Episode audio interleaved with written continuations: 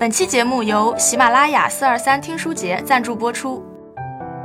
喜马拉雅四二三听书节发起了春日种书计划，想在你心里种下一本书，成为滋养人生的养分，保持内心的充实丰盈。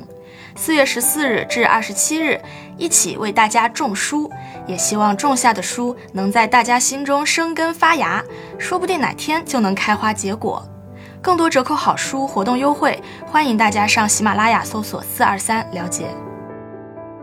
你好，欢迎收听活字电波，我是小雪，我是阿廖。一年一度四二三哈，又是不少人拆快递、收新书的日子了哈。对于爱书的人来说，拥有新书的这种快乐，大家是可以相互理解的。但是在面对藏书家的时候，我相信那种手撕快递，从书店选了一本自己很喜欢的书，怀抱着抱回家的感觉，还是不够震撼的哈。最近我们的活字文化中华文化新读系列出了一本新书《庸书万卷面百成》。我们之前请这本书的特约编辑刘静植老师一起讲书的时候，我们选了一个标题叫“一个人爱书能爱到什么程度”。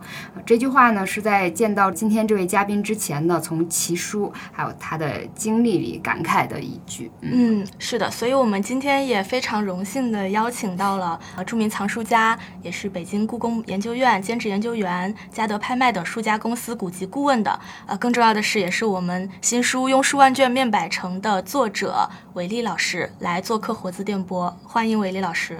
嗯，大家好，两位主播好。欢迎。不论是自己做的节目，还是您之前在剧谈社也聊过这个书的这个豪气的庸书万卷面百成，尤其集中在后三个字哈，这个面百成。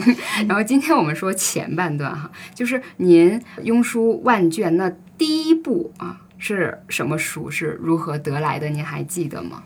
关于这个问题，以前聊过不少。我的感觉是这样的。好像我每次说的吧都有点差异，嗯，为什么会这样呢？其实一个主要原因是，因为自己一个人的爱好，如果把它展延开来，凡是能够说清的，也就是说，凡是理性的总结，都是事后诸葛式的总结；凡是说不清的，才是一种真实。我想，我每次说的都有差异，可能就是这是一种真实吧。因为一个人爱好什么。他是不是富有天性？那按照专家的说法，各有各的一套。对于我来说，我个人的感受是，爱好似乎是天生的，就是你首先有这个基因，而后你加上各种各样的客观条件，这些客观条件因缘际合的集中在你头上，使你成就了某种事。所以说，一个人能够做成点什么事，上天是否赏饭很重要。我觉得我爱书。很大成分上跟上天赋予的这种特质有关吧。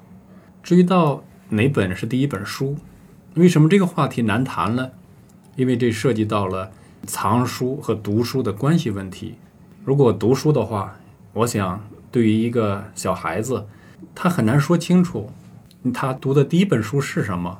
就像我们问一个小朋友：“你从什么时候了读了第一本书？”其实他是不知道的。那么。藏书就不同，藏书是有目的的搜集图书，这个过程虽然是由感性到理性慢慢慢慢转变的，那人们总希望把人生分成很多节点，而后把那个节点作为一个标志物来进行说明。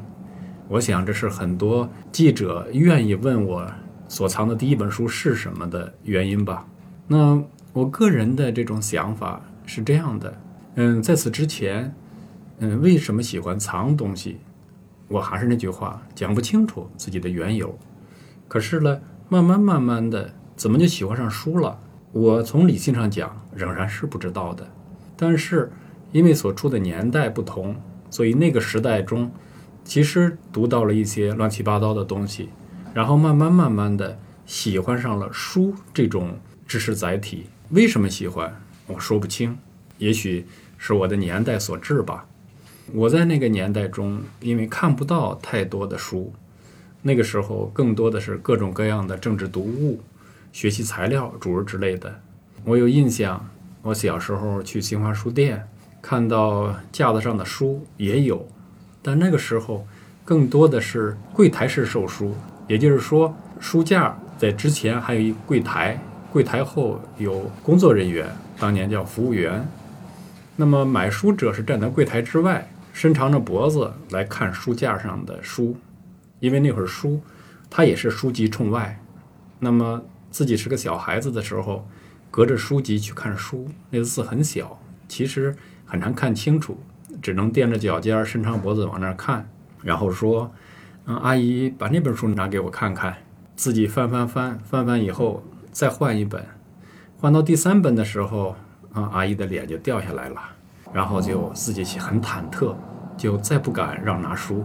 那个时候都是一点点的攒一点吃饭的钱去买一本书来看，那点钱仅够买一本书的，所以呢，只能自己那点慢慢的挑选。在这个过程中，因为这种境遇，使得自己对书产生了一种恐惧感。同时还有一种说不清的崇拜感，就觉得能写书的人一定很伟大，所以那个时候就有一点钱买一本书。那么最初买到了什么书，我确实是想不起来了。但是那个时代中，早期最喜欢读的当然是小说。我印象中那个时代有《金光大道》《艳阳天》《海的女儿》诸如之类的，还有《欧阳海之歌》。这些书其实读来以后，并不觉得有什么兴趣，更多的喜欢看打仗的书呀，那就是小时候的所谓的刺激吧。我想这就是人大脑中缺少养分的一种表现。所以说那时候见着什么书了都喜欢读，但是读完之后也没有太多的印象，更多的是对书中的一些情节感兴趣。那到了八一年左右吧，那个时代。改革开放初期，重新可以出版很多书了，书籍多起来了。但是它有个陆续的过程。当这个书籍刚刚多起来的时候，那我会见着书就买，买着买着明白了，书是读不过来的，书比自己想象的多得多，眼界也开阔了。那时候图书馆也开放了，原来书是个海洋，就自己的能力其实根本不足以把什么东西。都鲸吞下来，于是就有了分别心。我觉得有了分别心之后，再选书，这就成为了藏书，因为你懂得了挑选，而不是饥不择食，什么都要。那这时候就明白哪些书是值得收藏的呢？那个过程当然很漫长。我从有这个意识，到真正懂得什么是有价值的藏书，我以我的估计。至少走过了二十年的曲折之路，这个过程中仍然是买自己有兴趣的、喜欢的、自认为有价值的书，甚至还喜欢那个时候觉得越破烂的书越好，越旧的书也有价值，并且认为古书也是新书变成的。那么今后是不是就没古书了？我甚至当时买了一些书，然后用塑料袋一层层的包裹起来，外面再封上蜡。我记得藏在了一个大树洞里。我希望呢，它过了一百年，又成了那个时代的古书。这个事情过去了三十多年，当我重新回到那棵树的时候，那个树还在，树洞也在，只是书没有了。当时我还挺惆怅。那么这些行为，我都事后诸葛的想，可能从那时候起就有懵懂的藏书意识了吧？我觉得这就是自己的藏书起源。至于到藏的什么是第一本古书，它仍然涉及到了当时的第一届书市。同样是一九八一年，我记得那时候北京开了第一届古旧书市，我第一次看到成垛的简直像小山一样多的古书。那个古书当初的卖法跟今天也不一样，也许是因为几十年没有让销售古书了吧。古书店也会有强烈的倾销欲望，只是。他们都是先卖普通的残本这些书。我记得那时候在琉璃厂有个海王村公园，这个公园现在已经不存在了。当时那个公园面积还不小，当时的古籍书店从仓库里拉出来的古籍堆成了一座小山。我印象中大概是十几车到二十几几个卡车拉来的书。刚开始还不卖，他一定到开市那一天。前面都拉上了线，都隔挡。那个书市开端前的几个月，在报纸上就有预告，所以我一直在攒钱。我记得那会儿攒了一百多块钱，然后到那个书市等着，等到开放那一天，他拉开门，那个爱书人蜂拥而上，就像恶狗扑食一样，很多人扑到那个书山上，然后把身子往上一趴，说凡是我压着的都算我的，因为那会儿那些书跟今天的卖书的珍惜程度完全不同，那个时代因为也不知道应该怎么定价吧，这是我的想象，所以。他一律定价为五毛一本，就是不管残全，不管版本好坏。当然，那些书对于书店来说，肯定都属于认为是普通的古书了。但是对于没有见过古书的人，那都是很难得的。当时我还记得有一个老外也在去买中国古书，他很中国化，因为我记得那个门开放的那一瞬间，他一挥臂，大喊了一声“冲啊”，所以让我们人蜂拥就冲上那个纸堆。我也冲上去，其实我根本不知道挑什么，我也是见着了一捆一捆的拎，拎完了以后坐那儿挑，也根本不知道挑哪些书是真正的好书。反正经过那样的东挑西挑，就挑了那么几百本，印象中很深刻。这是我买书花的第一笔最大的钱，当时花了一百七十一块钱。那几百本书，我记得打了四大捆。那个时候出租车很少，只是停在几个。叫涉外宾馆的门口，专门服务于外宾。那中国人很少有人能坐出租车。那个时候，北京地铁已经有了两条线，我就把那个书搬到地铁上去。但是呢，一个人背不了四捆，就拎着两捆，每走出几十步放下，掉回头来再拎另两捆，就这样一点点倒，然后倒到地铁站，倒回家。那是我拥有的第一批大量的古书。那就是叫贫而乍富吧。第一次得到了这么多古书，兴奋得不得了。我记得回家在那儿没地方盛，以前的书都是用纸箱子塞在床底下。就这个时候，就一直在跟家里说：“我有这么多书啦，我要书架。”那会儿也没有什么家具店，都是家里的家具都是请人来打，叫打家具。我就记得家人终于同意，来了几个人。打家具都要自己去找木头，自己家里头小房堆着的木头找出来，让人家在家里做。对那些人还要包吃，然后在家里头就做了第一个书架。不知道为什么，我记不清原因了。那个书架没有上油漆，我就自己找点油漆去涂抹那个书架。但是因为实在是记忆太差，那个书架涂得坑坑洼洼。但是呢，它成了我多年的炫耀点。我记得那会儿同学们来家里头，必要让人家看自己的这些藏书，让向人家炫耀我那个丑陋的书架。这就是我早年藏书的经历吧。讲起来，其实没有多少年，仅仅几十年的时间，就犹如白头宫女话玄宗了。因为这几十年中国的变化也非常非常的大，忽然就想起自己一个经历，就是我小时候买书也是得是求着家里给我买，但是到我们那个时候就有了一个标准，就是小学生必有一套《十万个为什么》，对，就是说我一定要有一套《十万个为什么》。是的，这也是我小时候读过的书，因为那个时候《十万个为什么》出了很多个版本，我在小时候大概七几年吧，那会儿就有这个书了。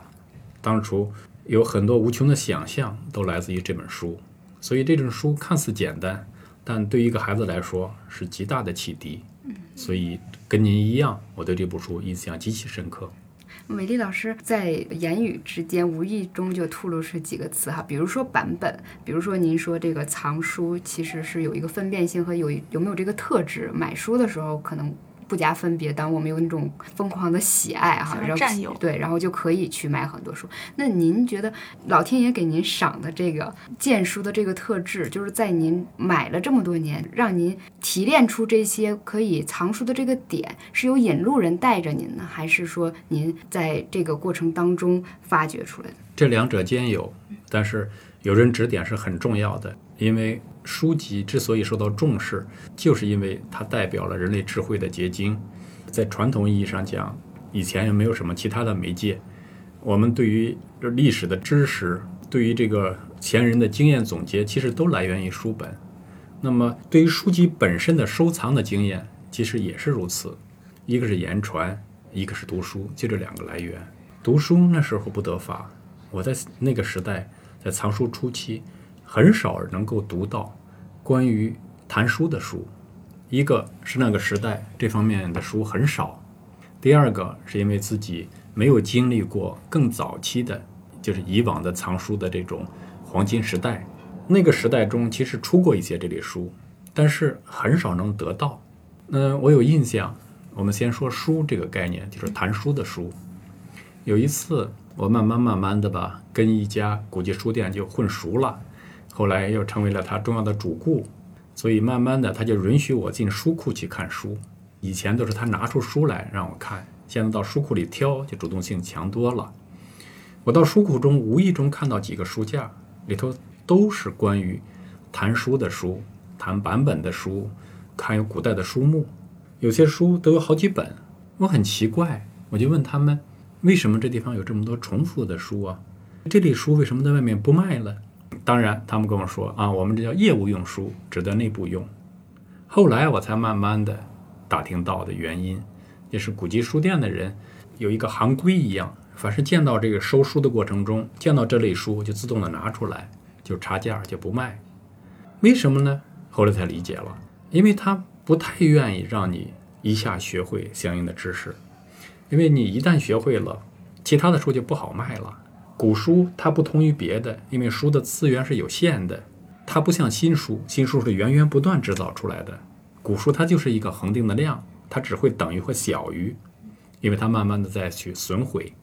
这样的一个过程中，这些书中其实真正的好书又在这些古书中占很少一部分。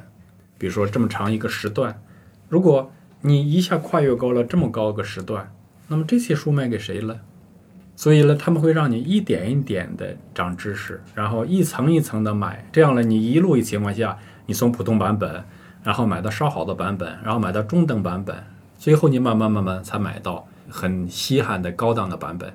那么这样的情况下，就形成了一个完整的这个生意链。如果你学会之后，你可以跨越过前面，你直接直奔主题，直奔顶尖，那么其他的东西是不是就不好卖了？当然。这种说法好像有点恶意揣测，但是在实际过程中慢慢发现确实如此。可是这套经验只适合于那个时代，因为那个时代没有其他的媒介，人们阅读想得到相应的知识只能靠读书，这是跟今天不同的。今天我们有太多太多的资讯了，我们可以用任何渠道得到资讯，想封闭、想垄断资源或者垄断知识都没有可能了。那么至于到谈到。引路人的重要性，对我来说，我有切身的体会。那个时候，就像我前面所聊，只知道古书珍贵，但并不知道古书怎么珍贵，总认为越破烂越旧的书才是越好的。那么慢慢慢慢的，是懂得不是这么回事儿，可是也不明白应该怎么知道了。比如说，古书也是浩瀚如海，这么多书中哪些书是有价值的呢？自己并不了解。我记得。当时我在天津工作过几年，天津开了一家私人性质的这个旧书店。这个旧书店里聘请了一位老先生，老先生当年就八十多岁了。那个时候我大概在三十岁上下吧。我常到那个他那个书店去买书。有一天店经理不在，这老先生就跟我说：“啊，孩子呀，我看你这么喜欢书，你买的那些书呀，大部分都不行。”哎，我劝你别这么买了。嗯，我第一次遇到这样的好心人，因为他是店家，他会跟我这样讲。我说，那我应该买什么书？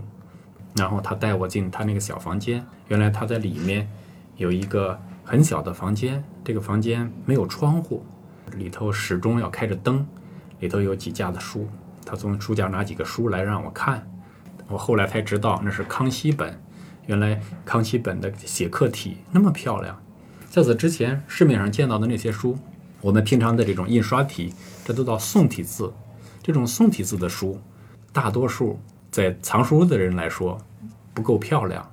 还有一种呢，像楷体字，我们管它叫写刻体。凡是写刻体的书，大部分都漂亮；凡是这种宋体字的书，大部分认为不漂亮。出于这样的原因，市面上物以稀为贵，所以写刻体的书占的比例小。所以九成的书都是这种宋体字的，因为没有见过，觉得很震撼。那部书两千块钱，在那个时代中，这是九十年代初期，是九二年左右的事情，大概是就已经很贵了了，因为那时候古书还没有这个价钱。我说这个书怎么比别的书贵那么多呢？古书都是一般是用函套来装，一套书一般是四本六本，所以我们常说行话叫四六本。这一个四六本书当时才一百多块，就这种宋体字的，而写客体的突然这么贵。然后这个老先生就跟我说，买书啊不要图便宜，买书一定要买好书，只有好书才有价值，不是便宜的书有价值，便宜的书。你是图了便宜，但你放多少年，它也没有什么增值的可能。同时，这种书阅读起来也很难看。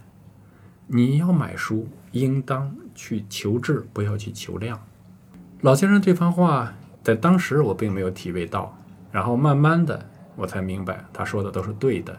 但是他的观念就影响了我，从那时候起，我就时常到他那儿去看。他每次卖给我一两部书。但是这个过程中，使我慢慢慢慢的开阔了眼界，同时，他也会借一些关于讲书的书的这类资料给我看。所以，如果一定要讲一个领入门的人的话，我觉得这位老先生，就是我真正懂得书的引路人。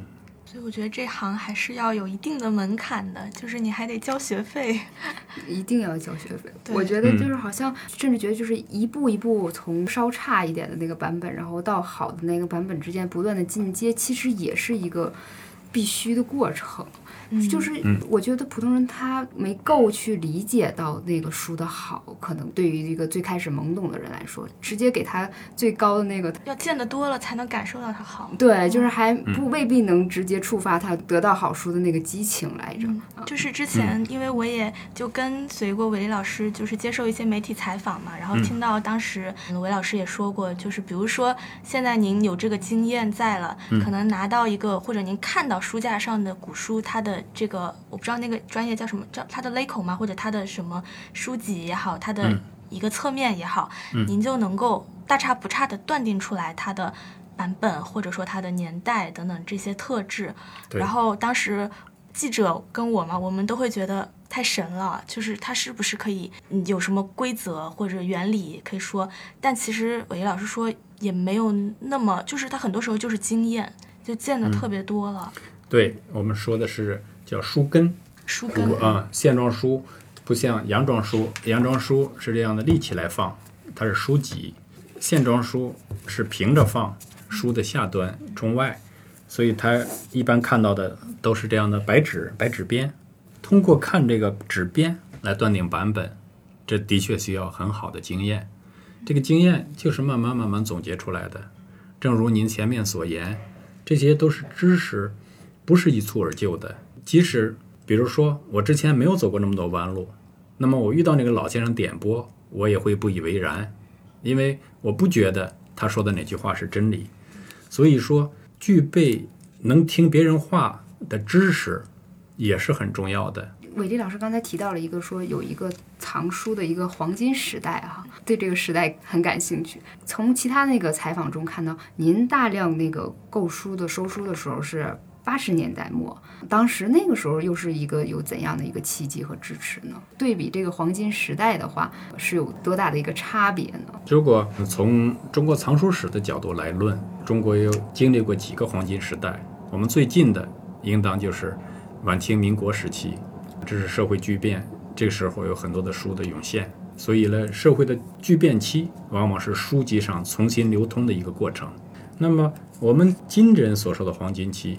基本上是跟社会的变革相符合的，这个变革就是谈到了改革开放，所以今天的爱书人百分之九十九以上都是改革开放后的获益者，应该这样来谈，因为从那时候起，就我前面谈到的，从改革开放初期的一九八一年的书市，在此之后一路上都会有各种这个书市的这种展现，同时又出现了古籍拍卖，使得古书。不但重新登入了大雅之堂，还是让更多的人借助新的媒体对古书有了全新的认识。所以，这是一个黄金时代，对于书籍流通史来说。随着现在网络的发达，这个黄金时代慢慢的过去，过去的原因不是因为社会，而是因为信息太透明了，想捡漏、捡便宜，想以以小博大，这种可能性越来越远去了。这个书籍流通的时候，跟社会时代的这个巨变有这样的一个不容忽视的一个关系啊。那我就想到您的这个新书，就是《庸书万卷面百城》里讲到那些书楼、书室、书家哈，就为我们这些呃初入门的这些读者吧，然后梳理了这个书香文化的这个传承和这个奇闻哈，就是每座书楼都有它的这个坎坷经历。话知道，每本书它可能藏在某个人手中，藏在。某座楼里这样的一些故事，我们知道，就是说那个天一阁让您就是心里有过很多起伏，而且他自己本身地位也是呃不可撼动的一个书楼哈。但是我们今天不劳您在这里再讲一次天一阁了哈，那我们就借助这个社会的巨变和这个唏嘘感，然后我们谈一个在别处您没谈到的书楼。我个人最觉得很唏嘘的是那个诞生堂的故事。嗯，不知道伟丽老师，您在这个寻访看到这个书楼的过程当中，觉得哪一座书楼提到巨变，就会想到它？嗯，你提到的诞生堂，我就迅速的想到了这个故事。原因是恰好因为近几天，当地的一些文物保护者一直在呼吁把诞生堂的遗址保留下来，因为当地正在拆迁。幸运的是，经过他们的努力，绍兴当地部门同意要把这地方保留下来。这是一个呃很好的消息，尽管这个过程可能还有更多的曲折，但是毕竟引起了相关部门的重视。恰好用这个问题来回答您，就是丹生堂。那么，其实丹生堂它在历史上名气很大，大的原因不单纯是因为它藏书很厉害，因为它跟很多的故事有关。一个丹生堂齐家，齐家的，比如齐彪家呀。这些一系列的齐家的这种名人，他们当年都是一些明代的英烈，就是当满人打来的时候，齐家人就自沉于自己家的池塘里面，啊，誓死不投降。这是中国人的气节，就是中国人讲究这个。当然，我们不能偷换概念，我们认为好像这实际上是一种顽固，我们不能这样看。就是对于一个中国士大夫，中国传统的观念，要从一而终。忠臣历来是中国人，其实不只是中国人，任何一个时代、任何一个国家都会来歌咏功臣吧。那么齐家恰恰具备这样的特点，誓死不投降。他们家里的令人唏嘘的地方是，齐家不只是藏书很厉害，他家还是他是造园的名家，所以江南园林他有这方面有专门的贡献，他家还专门写过关于园林方面的书。而他自成之地就是自己亲手造的园林，那么自己创造一个辉煌，给世间创造一个美景，然后自己以身殉在其中，我觉得这就叫唏嘘吧。所以这样的故事读来很让人感人。那么齐家藏书又很厉害，他当年给后世带来了很多故事，比如说当年黄宗羲、吕留良啊这些大的名家呀，这都是我们人人耳熟能详的人物。他们当年就为了争夺齐家的藏书，而呢至于到翻脸的程度。从这个侧面也印证了齐家藏书是何等之伟大。因为吕留良当年也是清代时候也是很大的一个案，就关于曾静案。曾静案也是很大的一个案，当年是由雍正皇帝亲自抓的，这里就涉及到了吕留良。那黄宗羲更是开风气之先的人物了。他们当年为了共同的合伙买下丹生堂的书。然后有吕留良呀，他们俩人就说有人私吞书了，两人竟为此翻墓，两位大师级的人物，给历史上也留下了这样的一个哭笑不得的佳话。嗯，同样，当年齐家人还是被流放，其中有流放到了什么，就是宁古塔，这样的就是齐家后人，所以齐家人后来家破人亡，令人真是感慨不已。但是他家人。还是冒死把一些书藏在了墙壁里，这些书一直藏到了上世纪五十年代。那个时候，齐家的老房子里只有一位老太太在住了，因为她没有了生活来源，她就就每个时段没有钱了，就拿出从洞里拿出一点书来，然后卖，这样的卖卖卖就引起了一些大藏书家的关注，因为前面讲过了，像黄宗羲、吕留良这么多大师来争夺丹生堂藏书的故事，早被业界流传了这么两百年了，是人人都知道的这个故事。但是因为社会的损毁，市面上很少能见到丹生堂藏书了。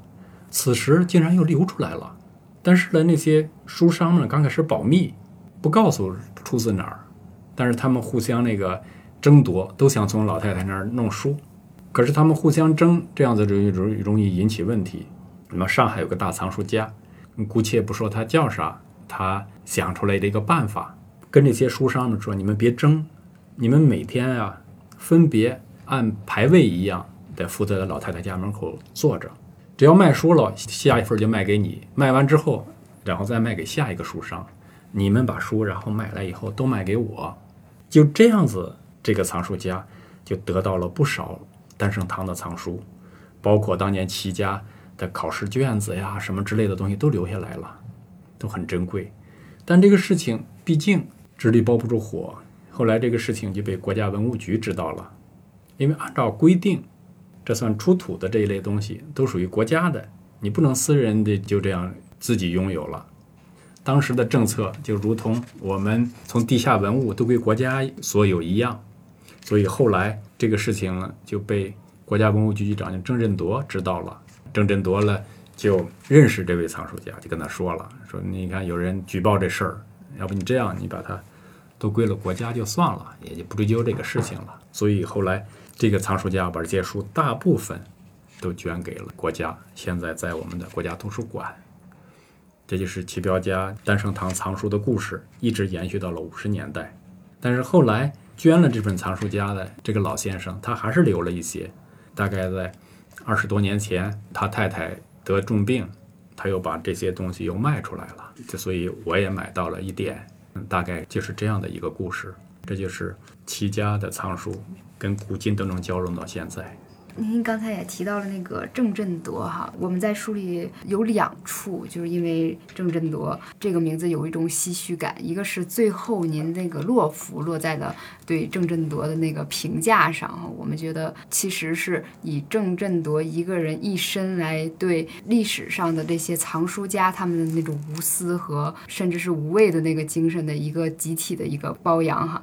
同时呢，在讲到书事的时候，跟郑正德相关的是。有一本叫《古今杂剧》的那本书，当时也有一个很有意思的事儿，就是藏书这些人，或者是说书的这些买卖家，有一种有点博弈性质的那种弯弯绕绕在里头啊，很有戏剧性。有的时候就觉得这些故事编成剧也一定非常好看。读书的时候，我们是能感觉到您特别注重考据，好像就是无一字无来处的那种恭敬和严谨哈。但是作为藏书人，有的时候您会凭借自己藏书的这些经验来对。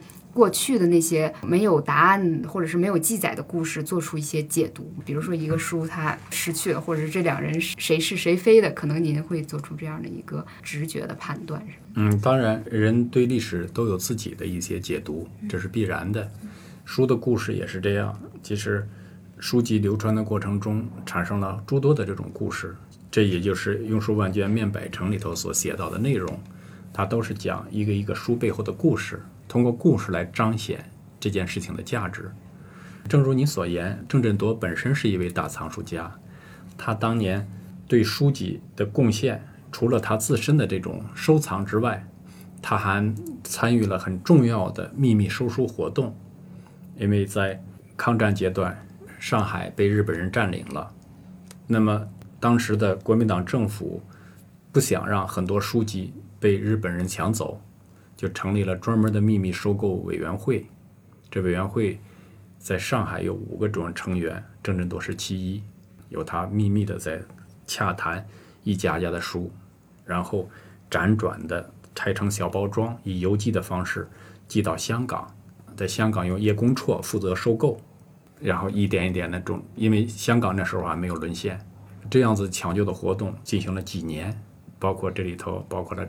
张元济呀，这些人都是这个秘密小组的人，所以郑振铎对于抢救中国古籍做出过很大贡献。因为当时冒着很大的风险，他们都是化名，在秘密的私下收购。其中就有你谈到的古今杂剧，这就是当年他们的收购过程中产生的很多很多的故事。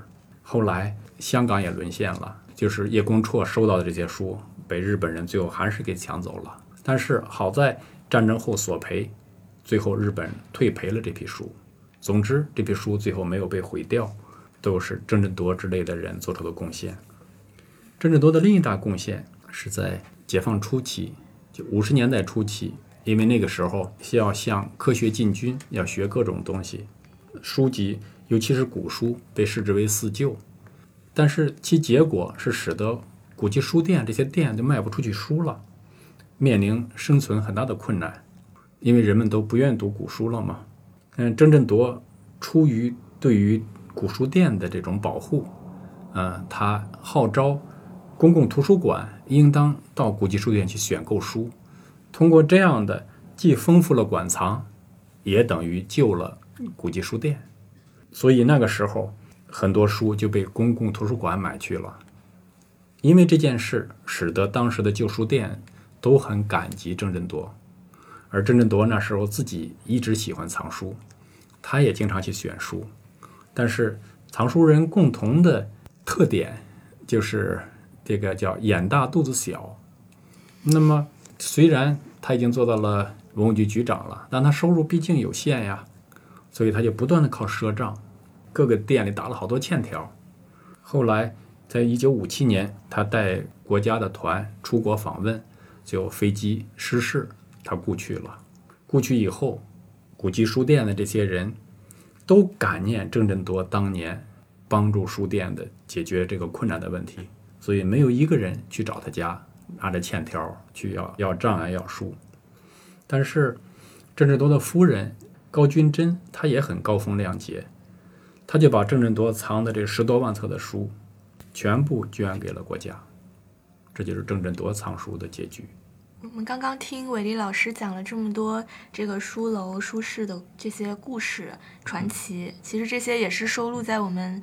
韦老师新书《用书万卷面百成》里面的，而且你比如说刚刚我们聊到诞生堂，其实您在书里会写到，像有很多的这些书楼，还有当时的这些传奇的故事，您是切身的去到那个历史的现场去寻访的，是去发掘的。诞生堂，您当时就还托人在上新去找齐家的那个破落的院子嘛的遗迹，是的，包括书里也有很多很多这样的故事，然后您记录您的这个经历。就是我们觉得您是，确实是在实践那个古人说“读万卷书，行万里路”，而且您的寻访，它不是大家想象中的，好像是旅游，就是可以去观光，可以很悠闲的这种，它还是有很多的波折的。首先，我们就会很好奇，就是从藏书。到转变成您去实地的去行走、去探寻这些历史遗迹，这个过程不知道您是如何开启的？这也是一件偶然事件。我记得二十多年前，我大约是在一九九八年开始寻访的吧。当时有本杂志，大概叫《书城》，那个书刚创刊的时候，他在封底开了一个栏目，就专门介绍藏书楼。因为这个杂志，我看到了。介绍这个藏书楼，恰好介绍的是扬州的侧海楼。恰巧是在此之前，因为别的原因，我去过这个院落。因为这个侧海楼这座楼在当地的人民医院的后院里，当时已经封起来了。因为我跟那个医院在最初是看朋友到那个医院，他带着我无意中进了这个地方，使我见过侧海楼是什么样。那我后来我看到他写的文字呀之类的，都跟那个实际情况呢不相符。恰好这位作者了，我又认识，我就跟他打了个电话说：“我说那个楼不是你说的那个样子，嗯，因为我恰好见过。”他说：“哎，我也没去过，嗯，我就是看别人的描述，我就写了这样一个介绍文。那么这件事情对我有影响，就会觉得究竟中国有多少藏书楼留下来？”他们什么现状啊？因为谈古代藏书楼的书，很多人都会提到，但没有人真正的实地的去勘察一番，它到今天变成什么样子了？它是否还存在？它的状况是如何？它今天的环境变成了什么一个模样，那不是应该去了解它？为什么呢？因为我觉得对于书楼的这种看待，更多的是对于前贤的一个致敬。在我的概念中，藏书这么多年，我能知道其中的艰辛，那我也能切身的理解古人藏书的艰辛。那古人为了藏书费尽周折，有很多家经过历代的战乱，他们很多把书千辛万苦的各种的搬来搬去。那有的甚至呢，把它藏在自己家的坟墓里，都费了这么大劲才使得书籍留下来了。可是呢，我们今天并没有好好的去纪念他们。我为什么对此鸣不平呢？我就认为，我们世界各国的人都一样，在我们没有电媒的时候，我们全部是靠纸媒在传播。那每个人对自己民族的历史的了解，其实都来源于书本。比如说，我们知道上下五千年的文明。我们知道了唐宋元明清怎么一代一代的这种延续，我们知道了历代发生的这种故事。其实我们怎么知道的？说了半天，其实全部来自于书本，因为它是所有知识的唯一载体。那么是谁让这些载体流传至今呢？其实就是这些藏书家千辛万苦的保护，才让我们今天知道了我们历史是如何如何的伟大。我们的这个所有的这种崇高感与我们的自豪感，不都来自于？我们对于历史的了解吗？是谁让我们了解到的？就是这些藏书家呀。所以，站这个角度来谈，藏书家是极值得崇敬和纪念的一个群体。所以，我就采取了一种以寻访藏书楼的方式，来一一的讲述他们曾经的故事，既考察了藏书楼今天的留存情况，而其实际的目的是想通过这个来唤起人们对藏书家的崇敬感。这就是我的初始动机，还有我后来一直一直的这种存在的心态。您当时应该是给自己定了一个计划，是最初的时候，当时都是因为我在工作，都是趁工作之便呀，找出差的机会呀，或者是出差到哪里了，然后在附近寻访呀。最初的寻访是采取这种办法，但这种办法很慢。到后来，慢慢慢慢的，我脱离开这些所谓的俗物。专门的话在做这个，所以就开始变得有计划。这个有计划的寻访只是近十几年的事情，而此前的那些年的寻访，其实都是偶然性的这种寻访。其实刚刚我不是也说到您的这个寻访。是跟大众想象的旅游完全不同的嘛？对。我们之前请这个编辑静哲老师来聊的时候，他也跟我们讲了一个小插曲，就关于这个书名儿“庸书万卷面百成”。然后大家也开玩笑哈，就是您的朋友也会说到，以为这个书啊，就是一部讲吃面的经历的。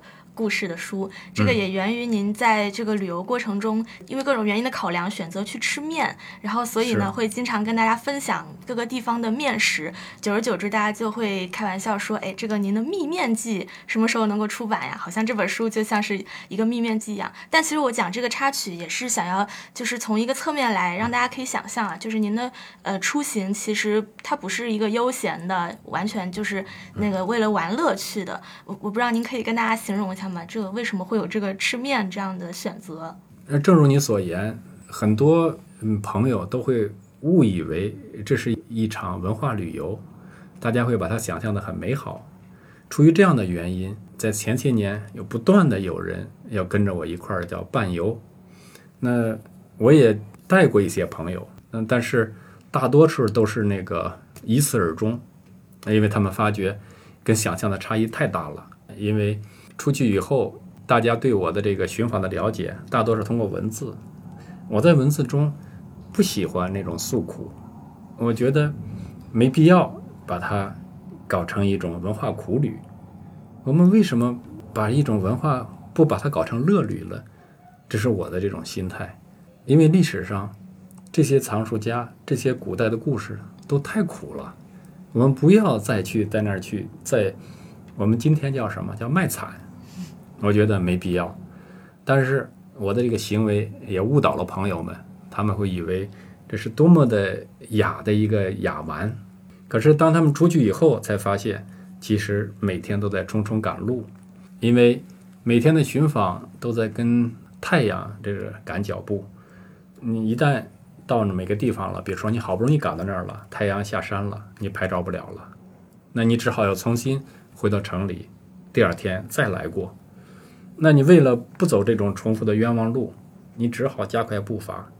出于这样的原因，我在大多数时候有时候中午都不吃饭，买点零食装在包里头，这样一路一路的这样赶。到晚上了，跑一天其实很疲累了，其实这时候更想着歇息。同时来讲，还要做一天的这种笔记呀，因为很多细节如果不记下来，时间一长，这一程的很多细节都忘掉了。而人们读书更多的是喜欢细节，所以回到酒店还要做记录呀，同时还要规划第二天的行程呀，所以它是很累的一件事儿。出于这样的原因，我就不愿意再找个地方去吃饭呀，坐下来的慢慢慢慢的细品呀。那时候就选择了吃面。吃面的好处，就是我自己给自己的总结，就是，嗯，它既有主食，也有汤，也有菜，什么都有了，呼噜呼噜吃进去了，然后就可以解决了这个饥饿问题。这就是吃面的原因。那么一路上吃面了，才发现，因为寻访是各地都在跑的，跑的地方多了，就发现各地的面有很多不同，就会顺手的拍一拍呀。其实原本拍这个了，有的是告诉朋友我到哪儿了。但是，我远没想到拍面人们更喜欢看，所以说有时候也很沮丧。我写书这么多年得出来的经验就是，嗯，我越费力气写的书销量越差，我越是随意一些的反而销量要更好。所以呢，我也能预估《面面记》写出来一定可能是成了我最畅销的书，但这也很打击我的信心。那么，《面面记》这个事情就折射出来了人们对于。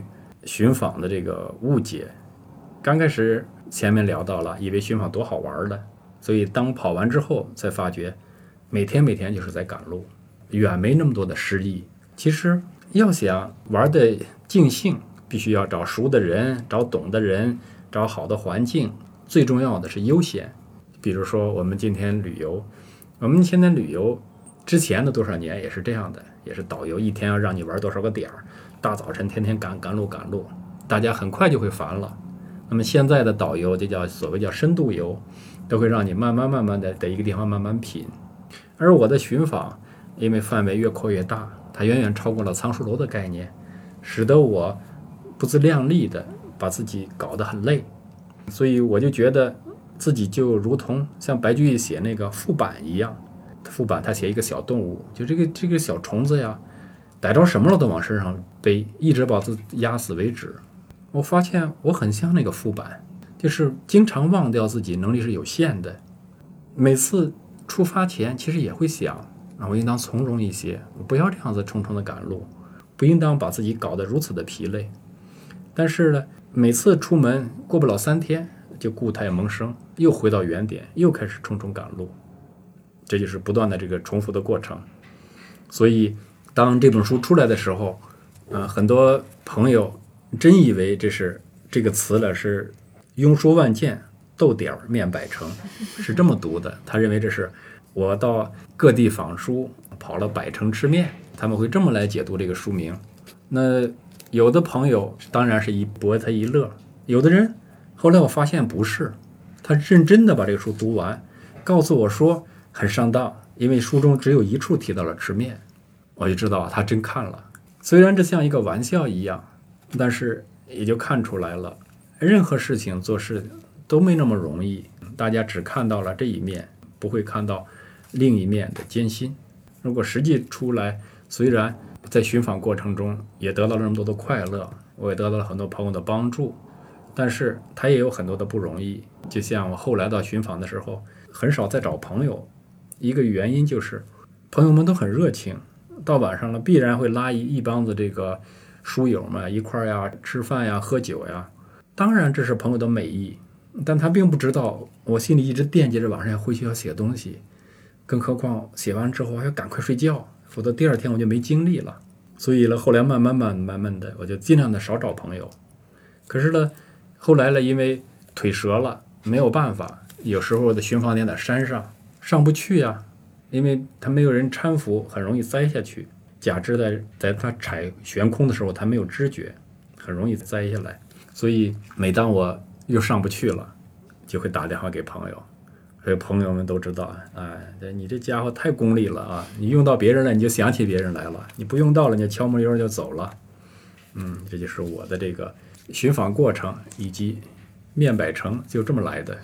嗯，树楼，我们去寻访树楼，现在有的时候是经常是一个，它是一个建筑被保护起来，它的书也被、呃移走了，它是一个空的状态。嗯，就是这段旅程真的是一个苦旅的感觉啊，因为有的时候，呃，因为这些年我们的那个呃城市的建设，您去的时候经常就是一个破败的场景，它可能嗯。已经没有原址了，或者是说去了以后拉了几条线，你只能看见一个空房子，想象以前柏书是什么样子。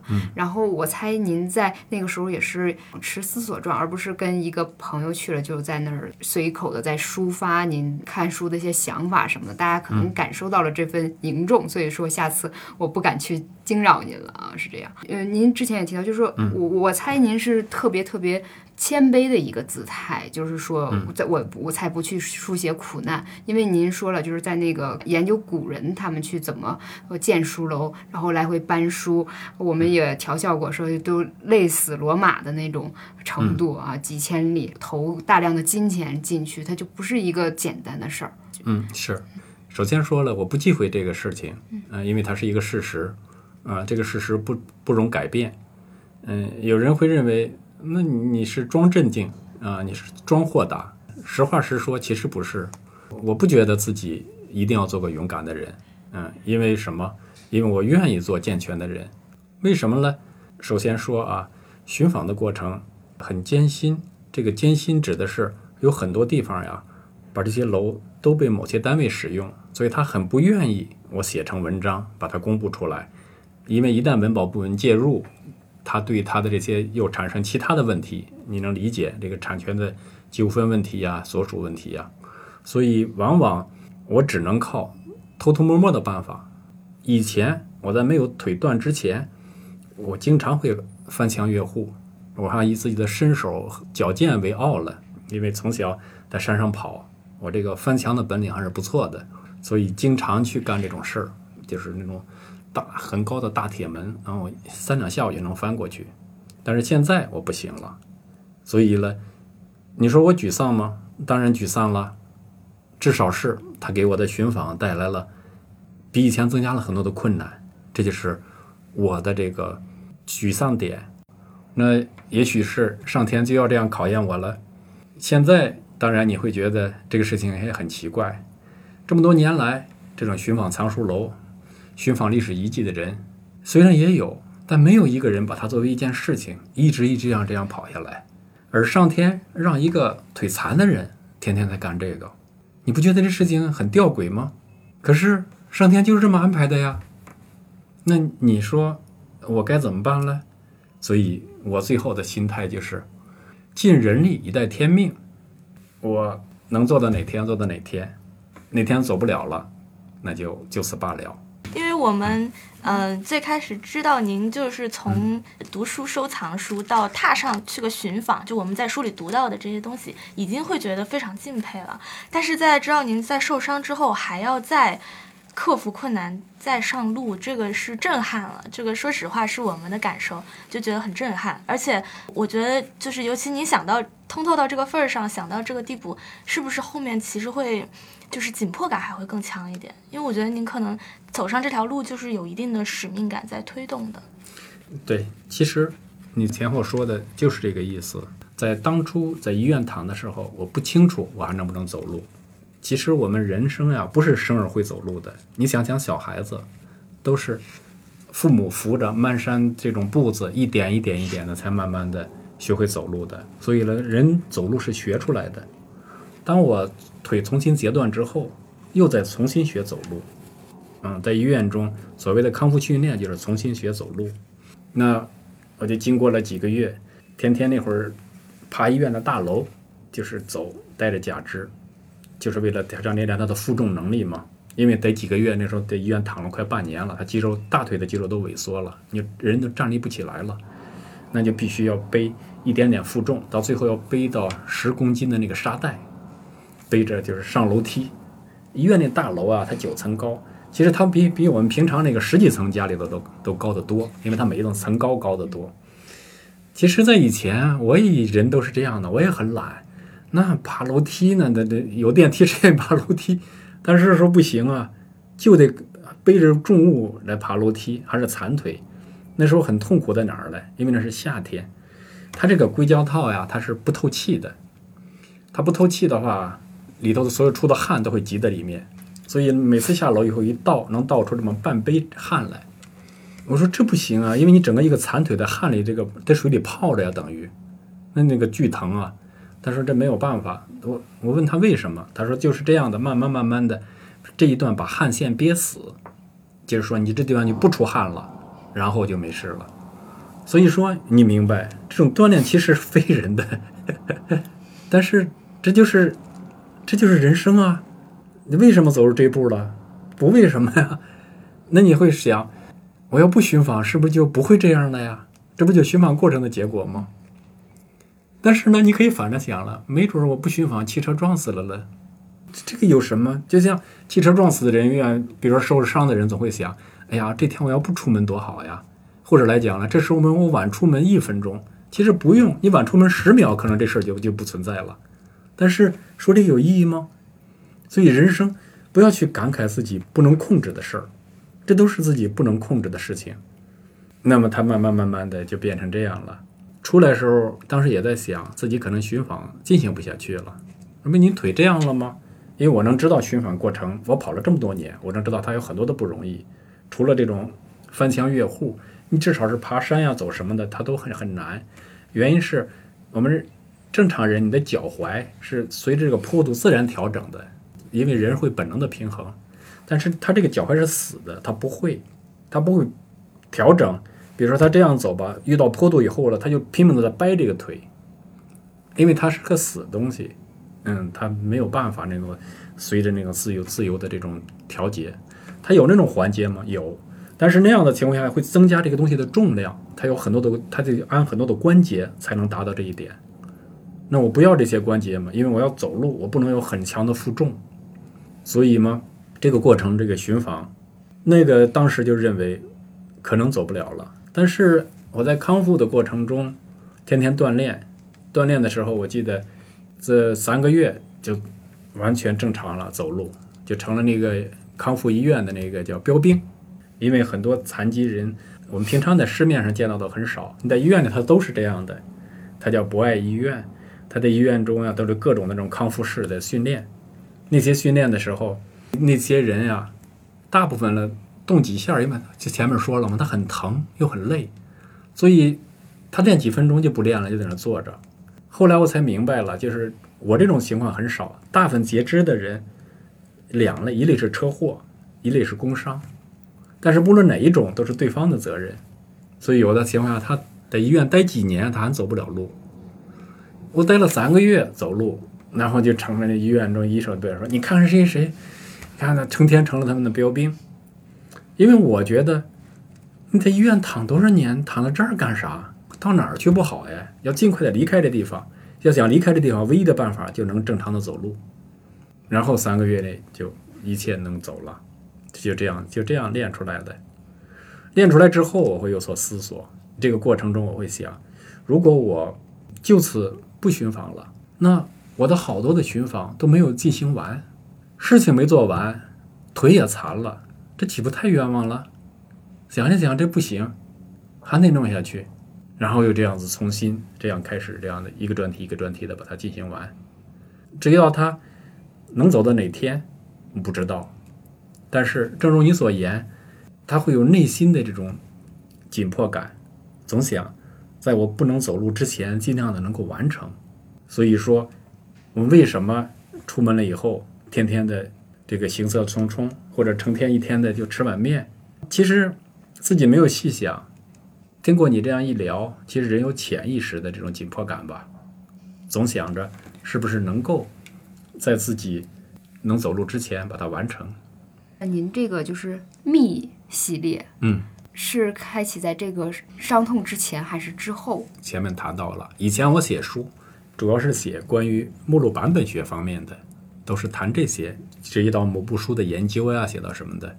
后来从藏书楼开始，才走入了这种寻访。通过几年的这种书楼寻访，慢慢的发现，其实还有很多重要的历史遗迹也在消失过程中。那我不能只局限于这个书楼啊，那些历史遗迹不也很重要吗？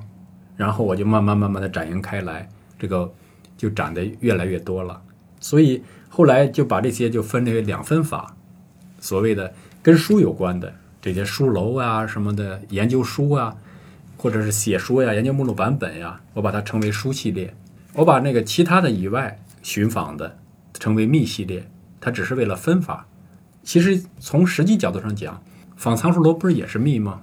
但只是为了做一个区分，就是把自己的书就分成了两个体系：一个跟书有关的书，我一律把它称为书系列；一个跟传统文化有关的，称为秘系列。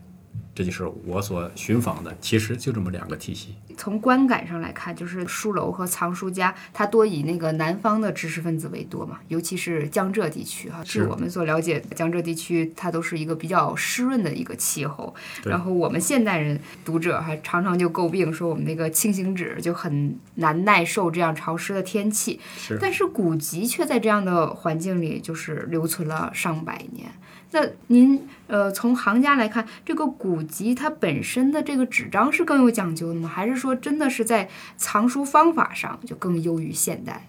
嗯，正如你所说啊，这是一个悖论。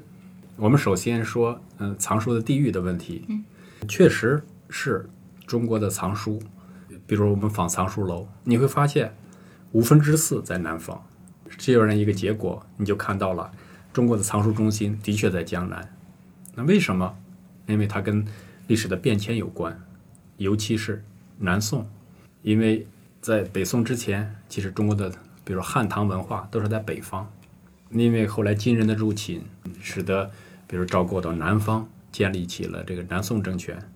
其实建立起来之后，当时北方的文人全部，或者讲绝大多数都到了南方，分别驻扎在那地方，因为南宋延续了一百多年，有几代人。慢慢慢慢的，它就形成了一个集整体的范围，所以到明清时期，依然是江南地区是中国的文化中心。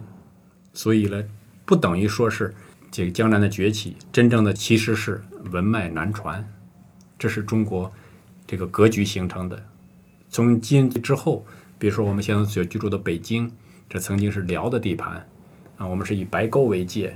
这是跟北宋的区分，再后来到南宋又被金人的占领，再后来又被元人的占领，所以北方战乱人贫，其结果是慢慢文化的北方文化的衰落，南方文化的崛起，这就是历史形成的原因。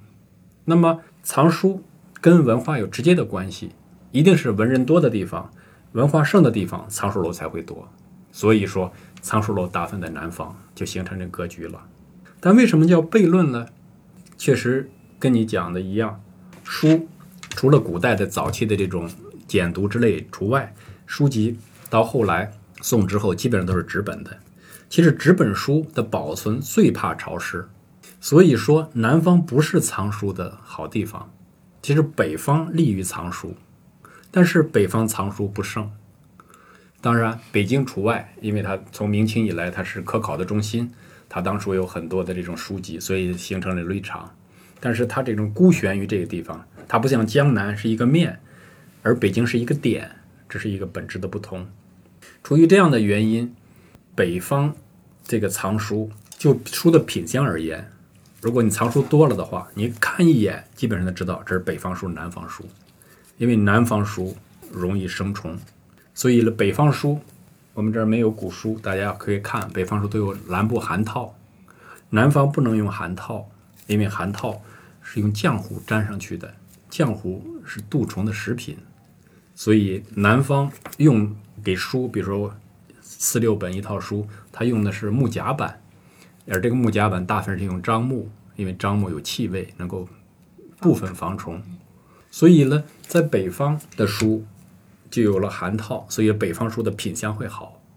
可是呢，书又大部分在南方，南方也并不说他完全不能藏书。南方人他也发挥自己的智慧，形成了他一套他自己的这种保护书的方式。比如说，南方有晒书这一节，他每年春秋两季要晒书。所谓的晒书，我们很多人把它理解这个晒，我们我们今天的这个晒是是 for share 是分享的意思。古代的晒的确是拿出来晒，但是呢，又不是我们想象的那样子放在太阳底下这种暴晒，因为这样子情况下对书有损并且没意义。但是大多数人不知道，我们今天不是很多人绘画古代的晒书图，都会这样子把书本这样一本一本的这样晒，就是这样展开晒。其实是不是这样的？因为晒这个书面没有用，因为书籍它不是很多页吗？你晒不到里头的潮气是散不出来的，所以南方当时有些大的人家，比如说寺庙里的藏书是吧，都会雇一些信士。拿一个棍儿这样的书，一页一页一页的这样子这样子翻，就是把里的潮气散出来。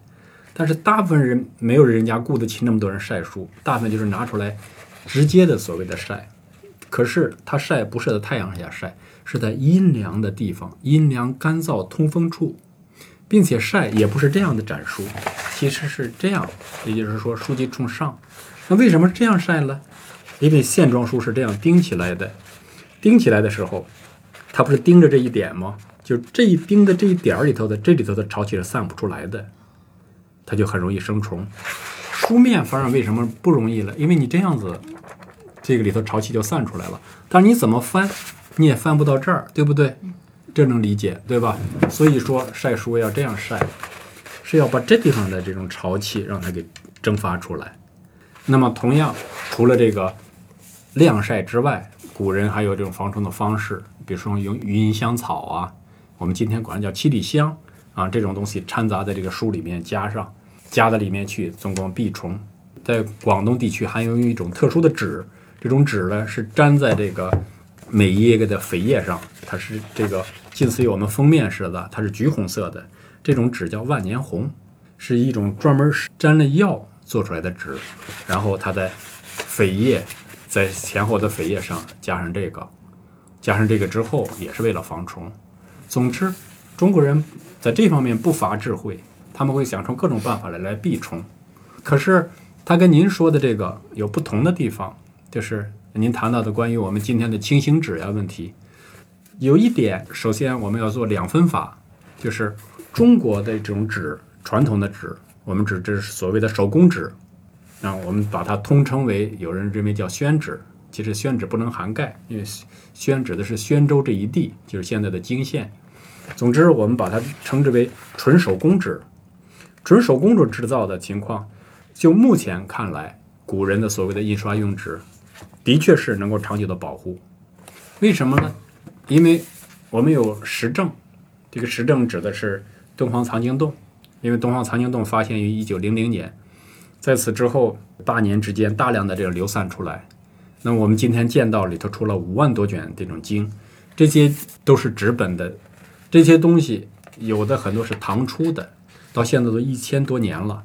但是那些纸张你现在见到以后，能抖起来嘎啦嘎啦响，就跟新纸一模一样。它已经一千多年了，所以说古人说纸寿千年不是一个形容词，它早超过了一千年了。敦煌藏经洞出的。含有在此之前到一千八百多年的纸，到现在为止都很完好，就纸性完全没有变。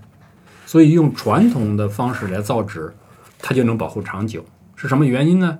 因为传统纸它一直是靠自然原料，靠吸水漂洗，中间没有掺入化学物。而我们现在所的印刷用纸，比如说我们今天眼眼睛见到的这些书，这都叫通称叫洋纸。洋纸就是就是西式造纸法。那么，虽然我们也有木浆纸，也有草浆纸，都有，但是我们为了让这个纸浆速溶，因为工业化的最大特点就是生产生产率的增增增加嘛，就是生产效率的增加，所以它会里头参加各种化学物，比如说在造纸的时候吧，这个往里加什么，我们今天叫活碱之类的东西，碱性的东西，它让纸浆速溶，但是。它造完纸之后，这些化学物并提纯不出来，它还在纸中，它慢慢慢慢的，它就把这个纸纤维烧断了。就是我我们为什么印证纸有的新书哗啦哗啦掉渣，就是这么来的，就是其实就是中间的化学物的起的作用。那么传统的造纸为什么不用化学物？就是第一个，可能那个时代也没有这类发明；第二个原因是古人生活慢，古人造纸，比如说我们说竹纸吧，我们从伐竹开始，一直到相应的这种破碎、漂洗里头的各种的，然后到这种纸浆，在正常的周期是需要两年半。我们今天做生意会等两年半吗？说今天做个事儿，两年半后再挣钱。今天的人不都是讲究挣快钱吗？是吧？那么我们这个可能一天就能够实现这个。那么所以说，站这个角度而谈，我们今天的书都会面临这个问题，不只是您说的这个我们所说的蒙肯纸这个问题，还有其他的现在的各种纸张都会面临酸化问题。其实就是酸化的结果，使得这个纸纤维断了，慢慢慢慢的书毁掉了。那么也有人会问到我，如果这句话是事实的话，那么新书是不是就没有收藏价值了？其实不是，因为今天的很多新书，它有新的这种新一代的这个才人写出新的这种思想，书籍的出版也是这样的，真是江山代有才人出。今天有更多的大科学家写出来各种各样的书，也有更大的大的思想家。那么他们的书很少再用古纸来印了，因为古纸毕竟成本贵得多。尽管现在还有这种纸作坊，但是它只能小批量的做一点线装书，大规模生产成本受不了。那么今天的纸怎么办呢？其实这个也有解决办法，其西方已经解决了，比如说大英博物馆。和法国国家图书馆都有专门的一种脱酸机，他们研制出来的。我们书籍不就是酸化问题吗？他为了让他的纸张保存这个书保存长久，脱酸，脱酸之后书籍基本上就能够长期的保存了。那大家会说，那我们现在可以都把它都脱酸？是可以，仍然这句话涉及到成本，因为脱酸一本的成本可能是这个书本身价值的几倍，它本末倒置了。所以它不适合。当然了，书籍是大浪淘沙，你们做出版的能知道啊。我们每年出中国每年出几十万种书，少的时候三十多万种，多的时候五十多万种。但是你真正看看，一年下来，真正读的好书有几百种就了不得了。所以呢，大部分都会大浪淘沙的被淘掉，真正值得保存的书并不多。这又回到我们最初的那个话题了，就是你要练出一双慧眼。你能知道哪些书是值得留存的？不是说印成纸本书都叫书，其实很多说难听点就是印刷垃圾。那你怎么样子能够沙里淘金？这就是你要练出来的本领，这是一位藏书家所必备的本领。所以说不用担心这个书籍是不是纸本书就消失了，说因为纸张问题就没有办法长期保存了。我前面讲过了，现代科技这些都不是问题。问题就是它值得不值得这么做？嗯，其实我们出版人造书的时候，有的时候我们自己也会说一句自嘲的话：这种这种书不要做出来，浪费纸张了。对，浪费纸。伟丽老师刚才讲的，因为一个纸张的一个问题引发的关于藏书的这个思想和围绕着书的记忆，就是太多文化。江浙这个地区，他们当时也是因为有自己的这个藏书，它不仅仅只是书是。一些当时的知识分子，他们自己的这一个宗族，或者是说一个派别，他们的一个系统里有自己的这种经学、政治和宗族，形成了自己的一个思想史，甚至是一个社会史。他们藏这个书，这书里凝结的是一种。文脉，甚至有时候也是一种政权上的一个更迭上，将儒家的那个学术经典书保存起来，哈，是这样的一个过程。所以，就藏书的过程，远远就超过了就是那个古董家的一个世古之癖啊。其实它自己是一个文化的一个传承的过程。那我们自己中国藏书跟国外的一些其他文明相比的话，它有没有一个自己的一个特点呢？嗯，有的。首先说，我有一个叫自我的论断啊。我认为中国人是这个地球上啊最喜欢藏书的民族。那为什么这么说？因为确如你所言，国外也有藏书家啊，他们也有他们的藏书历史，但是他们远不如中国有这么庞大的藏书群体。也正如你所言，藏书不代表一种这种收藏品，就是为了一种藏而藏，不是这样的。因为书籍还是那句话，它代表了人们对智慧的追求，所以人们才愿意拥有书。在古代的时候，得书比今天难得多。比如说，我们经常会说“学富五车”，其实那时候指的是竹简，五车竹简没有几万字，所以那个时代上古的书流传下来的更少。更何况，书籍经过了历代的这种毁坏，有人为的毁坏，有自然的损坏。人为毁坏，当然最有名的，我们都会知道，焚书坑儒了，这是最有名的啊，这是主动的这种焚书。焚书的结果是使得儒家经典大部分都失传，但是那个时候还是有人认为国可灭，史不可亡，费尽千辛万苦把它保留下来。我们经常会谈到当年的这种浮生，当年他费那么大劲，他从宫里头弄出一些书来，一直运到很偏远的这个二有洞，在湖南和这个江西这个交界的大山里头藏在那里头。你想那个时候。我到寻访到那的时候，我就很感慨，当年那东西那么重，因为它是竹简呀，它要运出来这样几车书，那得费多大劲才能把它搬到山上去？所以中国人对于这种书籍的保护，简直是这个拼了命一样的。等秦朝灭亡了，重新开始重视儒家，那么傅生又把他的书献出来，他还继续来讲解儒家经典。虽然儒家核心经典诗书礼仪乐春秋。这六经为核心，但最后的乐经失传了，也是没办法的事。但是五经基本上保留下来了，尽管它有古文经学、今文经学之分，这只是学派问题，但是它的主体思想没有变，它就是对于儒家的这种推崇。那儒家学说它的奇特之处在于是，它不像一个教，但是呢，它又起到了准宗教的作用，因为它梳理了中国人的这种思想体系。它以宗族制为主导，以孝道为体系，以服从于国家为整个的这种思维方式，形成了这样一个脉络，使得它延续了两千多年。我们到今天，国家仍然在提倡复兴传统文化。其实，所谓的传统文化，指的仍然是以儒家为主体。所以，这就是儒家人、儒家思想对于整个中国人影响至深，它影响了中国两千多年。嗯，直到今天，我们仍然不能。摆脱它给予的浸染，这就是这么一个状态。而这个状况怎么能够延续下来，就是靠历代藏书家收藏的书籍。所以，藏书不单纯是对书本的占有，更多的是对于文脉的传承。所以，一定要从这个角度，或者来讲，从这个高度来看待藏书家的所为，我认为才是客观的。有一个我们自己收听了我们播客一百个小时以上的这个听众哈，专门在那个呃，我们之前讲一个人爱书能爱到什么程度，介绍《庸书万卷面买成》的这期里留了一个问题，他说：“拥万卷书难还是读万卷书难？”其实我觉得有点像一句感叹，您觉得哪一个更难？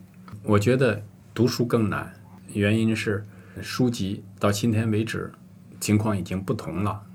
我们现在处在知识爆炸的时代，书籍太多了。就像我前面所聊的，一年几十万种书，你哪怕一分钟翻一本，嗯，你一辈子都读不完。这就是一个现实。还是那句话，要懂得选择，要有分别心。那么藏书也是如此。往往有人，其实这位读者的潜台词就是说，你藏了那么多书，你都读过了吗？其实他是想说这句话。藏书家经常受到这样的质疑，所以呢，这个质疑是很正常的，这都是人的本能。